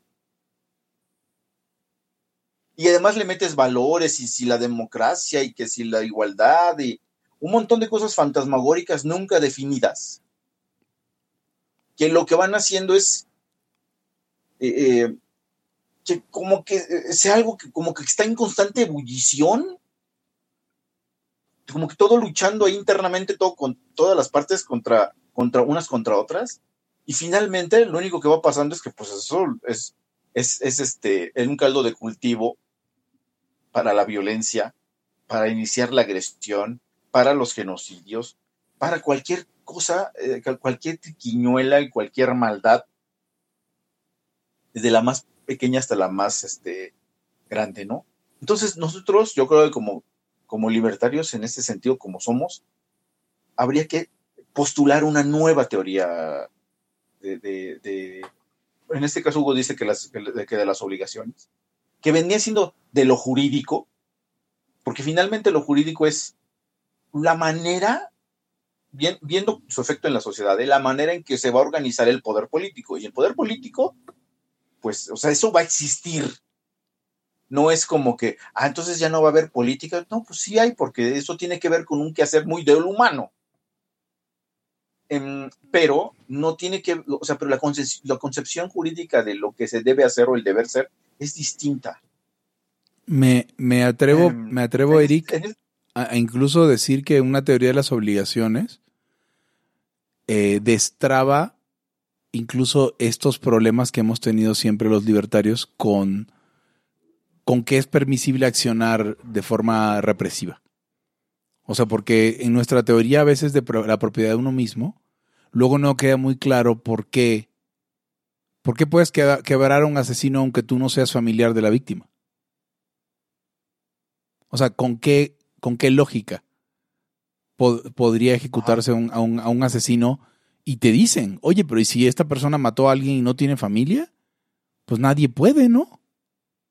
¿No? ¿Cómo chingados no? Porque se incluye dentro de la, la- dentro de la represión para el cumplimiento de las obligaciones. Y ya no importa quién sea, ¿ves? Sí, o sea, es lo que, eh, una teoría, una teoría jurídica nueva, digamos, o ya con esto, en esto, esto pensándolo, tiene que ver con eso mismo que tú dices, cómo, se organiza el poder en la sociedad. Por eso siempre digo que también es una posición política, finalmente, porque eso, eso que tú estás diciendo es cómo se, cómo se utiliza la fuerza, cómo se debería aplicar la fuerza y en, en, qué, en qué este, en qué instantes o en qué momentos o en qué situaciones en efecto, tú estás haciendo un uso le- legítimo de ella. O estás, estás em, ¿cómo se dice? Estás rechazando, repeliendo la fuerza, obviamente con violencia, pero no estás iniciándola. El que la inició en este caso sería el que quiere matar a esa persona que no tiene, como dices, no tiene familiares, entonces, pues, ¿qué, qué, güey? ¿No? O sea, obviamente que habría que pensar mucho en eso. Lo que yo veo también es que al principio de una agresión, em, es, o sea, digamos, es lo que, lo que envolvería a todo el sistema jurídico. El principio de una agresión ya eh, presume lo que, lo que decías tú, que lo que de lo que se trata es de que hay obligaciones. Entonces, si ese principio tú lo sigues, en todo el diseño eh, de la norma, de todo el diseño de las normas, permea todo. Entonces dices, a ver, no vamos, vamos a, nosotros se tienen que elaborar distinto. Porque si estamos pensando en que permear todo, no necesitamos definir cuantimil madres. O sea, necesitamos nada más que lo, eh, o sea, por ejemplo, va, va a existir el robo, va a existir eh, la violación, todo eso va a existir. Eso es lo real, eso siempre existe. Pero ¿cómo lo vamos a atacar y cuál va a ser la teoría que vamos a seguir? Bueno, entonces tenemos una teoría que dice que viene del NAP. Y de ahí van a eh, surgir las leyes. ¿Cómo? ¿Quién sabe? Mi preocupación, como siempre, sería el, el robo de famélico. Ah, no, pues sí, ahí sí. Ah, Es que ahí, donde, true- ahí, donde- ahí es donde truena todo. sí, y lo que tú dices, Hugo, el problema de que no, no tenga un principio sólido em, es que, por ejemplo, cuando la justicia era, era retributiva, o sea, güey, hiciste algo y pues hay que compensarlo, hay que, hay que hacer una compensación de lo que pasó, eh, te lleva por un cierto camino pero después hay cosas que no pueden ser retributivas, que tú estás pensando que, o sea, piensas tonterías e inventas cosas. Entonces dices, ok, bueno, entonces es, eh, hay, hay, que inventar conceptos. La peligrosidad. Ah, mira, es que est estos son peligrosos, entonces, pues hay que hacer algo, ¿no? Entonces hay que empezar la fuerza. O sea, eso es lo que, eh, ese es desgraciadamente el no seguir un principio, es lo que te, te, empieza a dar. Empieza a ver un montón de hoyos y empieza a ver un montón de cosas nuevas y hay que ver cómo se, este, cómo se balancean. Pero básicamente las tonterías que decimos ahora güey, vienen siendo las mismas o lo, como, dice, como está alegando la sociedad. Casi, casi que 200 o 300 años y no salimos de ahí, ¿eh? Por lo mismo, porque estamos o sea, nunca hubo un principio definido ni nada de dónde surgieran las cosas. Claro, dicen que los derechos humanos y qué tal, pero si tú los ves, son construcciones. O sea, pues, nos quedamos medio de acuerdo en esto, ¿no? Ocurrencias, pero, ni siquiera con, eh, ni siquiera construcciones. O sea, porque, o sea, tal vez tengan porque tú puedes, o sea, si dices, güey, sí. O sea, porque tú puedes hacer un sistema que se que sea consistente consigo mismo y que aún así no tenga que ver nada con nada. O sea, ese es, el, o sea, es como, por ejemplo, el, el, de, el, de, el, el, derecho a la libertad de prensa. Ajá. Ah, porque no, nosotros, los, nosotros lo asumimos como, güey, pues es tu prensa y tu tinta. Estos somos nosotros nada más. O sea, no existiría, ese derecho, no existiría ese derecho de libertad de prensa. Lo que hay es que respeten, o sea, no, él, tiene el, la propiedad y eso es oponible a terceros. ¿Por qué? Porque es de él. Entonces, él, la compró lo que sea, o la adquirió por los medios voluntarios que, que existan y no hubo ningún problema en eso. Entonces, pues él escribe lo que se le hinche la gana, ¿no? Claro, hay un montón de cosas, o sea, pero yo creo, o lo que estás diciendo, Hugo, lo que, lo que decía Pepe que le interesaba, que se le hacía atractivo, es un poco lo que yo trato también de decir, que, que se necesita separar ya el, libertarismo o el post-libertarismo de todo ese corpus de, de derechos que no sé si no todos lo veamos, está haciendo agua bien cabrón. No, no se ve para dónde vaya a evolucionar más. Y el Estado de Derecho y todas esas cosas que también están en franco, en franco este, resquebrajamiento. Pero pues se necesita que la gente se meta a ese rollo. Lamentablemente, como digo, los libertarios casi todos somos economistas y o vienen de otros extractos y, no veo cómo, tal vez de pronto surja un boom, ¿no? Porque así pasa, pero de, gente que se esté metiendo, que esté llevando esto, esto, estas cosas del NAP, esto, al, al campo de lo jurídico. Porque finalmente puedes tener, uy, sí, no, hombre, ya tenemos acá, en, lo económico que pensamos que el NAP está bien chido, en lo político igual, y lo jurídico, güey. Ah, no, es que es que los derechos humanos de la declaración del 49. No, pues no, güey. O sea, no va a ser así. Eso es lo que hay que entender, no va a ser así. Entonces, quién sabe cómo va a ser. Pero, pero se me hizo atractivo. O sea, en, en efecto, el, el NAP da, la, da la, la pauta para que lo que hiciéramos en la ley tuviera esa connotación, seguiría ese principio de que más bien lo que hay es que no tienes que hacer cosas. Sí, sí, sí. ¿no? Correcto. No sé, si no sé si desaparecería el derecho como tal los derechos. O, se- o serían derechos asumidos o, o más bien impregnados que partieran del principio de no agresión, porque para eso son los principios. Para que te digan por dónde va el asunto. Y que no los violes, dices, ah, mira, aquí vamos a decir que este, que sí hay que dar unas becas. A ver, aguántame, güey. ¿Y el principio de no agresión qué, güey? Ah, no, pues sí, lo estamos rompiendo, ¿no? Eso pasa en la ley ahora, ¿eh? De pronto en los derechos humanos se, se toman como si fueran tipo principios, o, hay principios como el de prominem y cosas así, que hace que se frene la legislación cuando los traspasa. Así podría pasar, pero directamente desde el NAP. O sea, no tiene por qué ser muy distinto cuando ya se, ya se sabe cómo se debe hacer. Entonces sí, estaría padre, no sé, a ver qué pasa ahí. No, yo no veo por dónde vaya el asunto y no conozco libertarios un cambio en, en, eh, en lo jurídico, pero No, los abogados libertarios andan llorando por el robo de famélico. sí, creo yo que es necesario, ¿eh? Y creo que mientras no se haga, el, el libertarismo ya llegó, ya llegó a donde puede llegar. Como dice Eric, es, necesario el robo de famélico. Creo que con Ah, eso sí. nos podemos quedar. Vámonos, robo de famélico Oigan, libertario. Eh, bye. hay, un problema, hay, un, hay un problema cuando pasamos muchos días sin, sin hacerla ya porque tenemos demasiados temas. O sea, Sí. luego se tardan en salir. Pero quiero, quiero un No, like. es que ya nos habíamos acostumbrado a del diario, Hugo. Sí, ya estábamos en COVID Watch y eso, pero lo bueno es que ya no hay COVID. Ya no existe, qué chingón. La verdad, no mames. Los venezolanos, güey, los odio. Ok, venga, güey. Así Entonces, ¿por qué no deberían comer, güey? Porque eso fue lo que ¿Por qué los que hablaste en tu país. cabrón. Güey, porque los venezolanos, ya les he contado que, les he contado que son súper, son, somos, supongo, son súper, este, supersticiosos, religiosos, estúpidos, ¿no? Sí, sí. Entonces en un grupo de venezolanos en Facebook pone con una foto acá, güey, de, de- de- del cielo y de la, y de, de esas fotos como del despertar o de la atalaya, del futuro. Sí. Ajá. Si no tienes el virus es porque Dios siempre te está cuidando y la chingada. Di amén y chingo de comentarios, 200 comentarios. Amén, güey, gracias Padre, la chingada. Y digo, puta, ¿y si, y si sí lo tienes? y si sí tienes el virus, que pinche Dios te odia a la verga, güey, pero ya dilo directamente.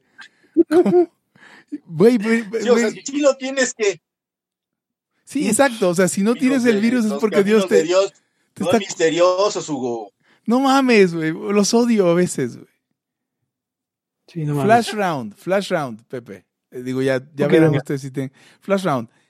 ¿Creen ustedes que es tan importante que el gobierno no haga nada por apuntalar, o sea, por mitigar la crisis? O sea, que no hay eh, créditos para todo fin práctico, que no hay seguro de desempleo, que no hay estímulo fiscal, que ni siquiera hay emisión monetaria de gasto para el gasto público y la chingada, que México va a rebotar mejor que otros países de Latinoamérica que sí están teniendo todo eso. O sea, si no, si realmente no hay ningún rescate eh, y no apostamos por eh, medidas, eh, abre comillas, Contras. anticíclicas, Sí. exacto, eh, contracíclicas, eh, sí, vamos a rebotar. Eh, eh, bueno, claro que toda la incertidumbre que genera el presidente es, es O sea, importante. re- ¿no? Pero- Rebotar dentro del envelope de la cagada, ¿no? Pero, pero vamos. Sí, sí. No, nos va a ir mejor, sí, sin duda, si no hay, si no hay nada de eso. Ahora, el presidente está en Washington en este momento. Va a traer Y- malas ideas. O sea, está, está ahí este, en su primer visita de, de Estado en la historia de su eh, presidencia. Mucha gente estaba muy enojada que porque va a ir a Estados Unidos a hacer el ridículo. Eh, eh, muy probablemente sí, y, y- y hay, hay- eh, ajá, exacto. Eh, ojalá, ojalá y algo, y algo aprenda de, de, de, de- bueno, de, buena economía, que no sé si de las manos de Trump pueda venir eso, ¿no? Pero, pero a ver, seguimos con el flash round. No, ya, ya. Sí, el, o sea, que- el flash round que- era que contestar a Eric lo mismo sobre el, sobre el hecho de que, de, de- de cómo rebotaríamos. No, no, no, el, el- el hecho de que, de que se esté, entre comillas, haciendo güey con los estímulos, ha, ha forzado a la gente a desarrollar sus propios mecanismos. Entonces eso siempre es bueno. Porque, porque muchos están, es que estamos esperando el préstamo, güey. Y si no te dan nada, güey. ¿Cuánto tiempo puedes esperar? Te tienes que mover ya. Sí. Ah, sí es cierto. Entonces, pues de pronto un día dices, "Ah, ah, la chingada, güey. O sea, ya me vale grillo lo que, Digo, si este güey me va a dar dinero o no. Pero yo ya estoy así vendiendo algo, haciendo algo distinto. qué bonito que, que, que ah, por lo menos la gente no está esperando ayudas del Estado, a pesar de que, de que esta banda tiene su. su. Perdón, me, me, me, me, me distrajo un video de una niña satánica que. Algo. Ah, cuidado con las niñas satánicas, Ugons. Eh, hay una documental muy buena. Eh, es como en los años 70, Hugo. Eh, se llama. Sobre, es una niña satánica. Y el exorcista, Hugo. Ah, Deberías, cabrón. deberías Sí, verlo. debería verlo. Es, es, es, es, es- es de arte esa, ¿no? No, no, creo que nunca la he escuchado. Esa, esa, un esa, documental. Hugo, eh, a ver, a ver, Hugo. Hugo, ¿cuándo viste El Exorcista? Nunca la he visto. ¿Es en serio? ¿Nunca lo has visto? No, he visto pedazos, pero no he visto el exorcista. A ver, una un día, mira, a ver, a ver, señores, señores y señoras, ya escuchas. Vamos a, a hacer una yaye y vamos a ver El Exorcista. Es más, buena idea. Estaría Sí. bien, ¿no? van a estar invitados todos los patrons de, de, de Laya, más un, un, o sea, en físico, ¿eh? Ojo. Más un... Hugo rea- así de Hugo reacciona al exorcista. Hugo reacciona al despertar del diablo. Hugo reacciona a Poltergeist. de- o sea, lo que sí me acuerdo es la parte, o sea, he visto pedacitos. O sea, sí recuerdo Sí. y me encanta esa frase, la de The power of Christ compels you. The power of Christ compels you. Esa, esa frase la uso mucho. Sí. No, ojalá, ojalá que no. Miren, ¿saben qué pasa? Que si no da los estímulos ni nada de eso, incluso hasta juega a favor de que lo voten a la chingada. Así es que pasa de, de, de las urnas, güey. Porque acuérdate que, o sea, el rencor y el encono es lo que lo llevó y lo puedes sacar. Eh, o Hay sea, gente que se aplicamos... siente totalmente defraudada. Está bien. Y está chingón que se sientan totalmente Sí, claro, claro, claro, además no les dé, que no den ningún apoyo. O sea, que, que ojalá no den nada. Va a servir para la economía y va a servir políticamente. Absolutamente. Bien. ¿Ya nos podemos ir? No sé ¿Cómo por qué no. No, es que no puede ser que no hayas visto Exorcista, Sí, Hugo. No tiene. O sea, he visto Sí, pedazos. no, no. no, Hugo. O sea, ya, de veras. Pues, ustedes saben que no veo. sí le creo y le da miedo a las películas de espantos. Ustedes, ustedes saben que no veo películas de espanto. Sí, sí, pero. Pero un ateo duro Pero mira, yo tú, creo que no podemos llegar al exorcista tan pronto. Tendré- tendríamos que pasar primero por vacaciones de terror, güey. Con Pedrito Fernández. Buenísimo. Sí, claro.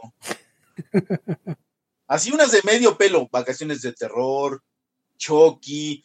Te iba a decir que vieras la de Hugo el niño de Piedra Pereza, sí está chida, entonces no. Ok. ¿Sí has visto Hugo el niño de Yo, Piedra? yo no. No, no sé de qué estás hablando. Está buena, es, es mexicana. Es, es buena, También fíjate que es buena. una época interesante, películas de terror, en algún momento de su historia. Sí, con esta niña rojo, ¿no? Había. Como la de veneno, veneno para las hadas y esas. De esa época. sí, sí, sí, sí. Bueno, bueno, la- la- las del kilómetro 31. Eran, también son películas setenteras.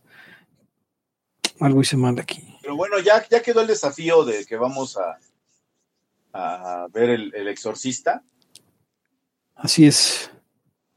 ¿Tú dices que la mejor es la 2, Pepe, o la 3? La 3. La 3 es la mejor, sin duda. O sea, no tengo ninguna duda de que la 3 es la mejor exorcista que hay. Nada más, nada más un- una anécdotita pequeña, porque esa no está para, para contar. Me estaba diciendo mi amigo, uno que ustedes conocen, que este, eh, o me dijo hace un tiempo, hablando de las películas de terror, que a él le... Antes, aquí en México, no sé si se sigue eh, estilando, los maestros para hacerse de una lanita hacían un minicine en un salón. Él habla de usos múltiples o en un salón eh, no especial, no común. Sí. Y, y con un proyector se aventaban alguna película. Entonces me dice este, güey- este güey que creo que tenía, iba en segundo o en tercero de primaria. No, que sí vamos a ver una película y ya le dijeron a los papás y llevaron su feria y todo. Y que les ponen la del exorcista, güey. A la verga. Como de siete años. No, no seas cabrón, güey. Y sí me dijo que se la chutó toda, pero que se apanicó un chingo un buen rato, güey. Seguro, No, pues, se, está seguro- cabrón. seguro se orinaron varios. Aunque, pues no violó el, no violaron el NAP. No, pues no. ¿Prohibirías eso, Hugo? Eso es lo que hay que, esas son las cosas que hay que discutir después también en el, en el, en el poslibertarismo. Importantes. Parecen de coto, pero no tanto. Pues vámonos, ¿no? Vámonos. Ah, es hora. Hasta el viento tiene miedo, bueno, palazadas por, por ahí. Bueno, ¿Esto fue? vámonos de aquí. Esto fue todo por hoy en Libertad. Aquí ahora el podcast anarcocapitalista más importante de la República eh, Romana.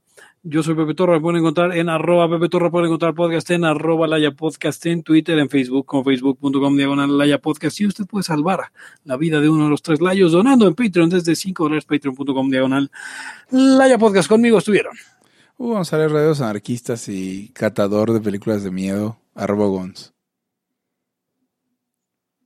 Eric Araujo, primer libertario de México. Arroba Eric Araujo M. Y nosotros nos despedimos no sin antes preguntarle... Ese libro de piedra, ¿no? Hasta la próxima. El libro de piedra. El principio de no agresión absoluto a todos los ámbitos Es libertad aquí y ahora porque no tenemos tiempo para algún día. Existen seres extraterrestres que controlan cada cosa que hacemos. Los papás de Ayn Rand. Si es que eso tiene algún sentido, ¿no? Venlos por ahí a las pobres personas eh, eh, quitados de toda posibilidad de progreso. Están impregnadas de orina, pero nada más hueles las rosas. Si hubiera tenido la bomba atómica también, güey. El morbo lo hace a uno empezarle a escarbar a, a otras cosas. Y a otras personas. Es como el, el pene ese que sale. Ajá, o sea, yo ya estaba descubriendo en un pinche charco sangre. No me diga que su vida no mejoró. No manches, no. Le dijiste cosas muy íntimas de tu vida en un laya y, y decidí ser feliz de otra manera. Pero no quiero, de verdad. Se los gustaría ser objetivista y eso es imposible. Eric, en Twitter estoy como. ¿Cómo estoy? Eric Araujo Martínez, Pepe Hugo González, Laya, libertad aquí y ahora. Los serpientes sí tienen chilaquil.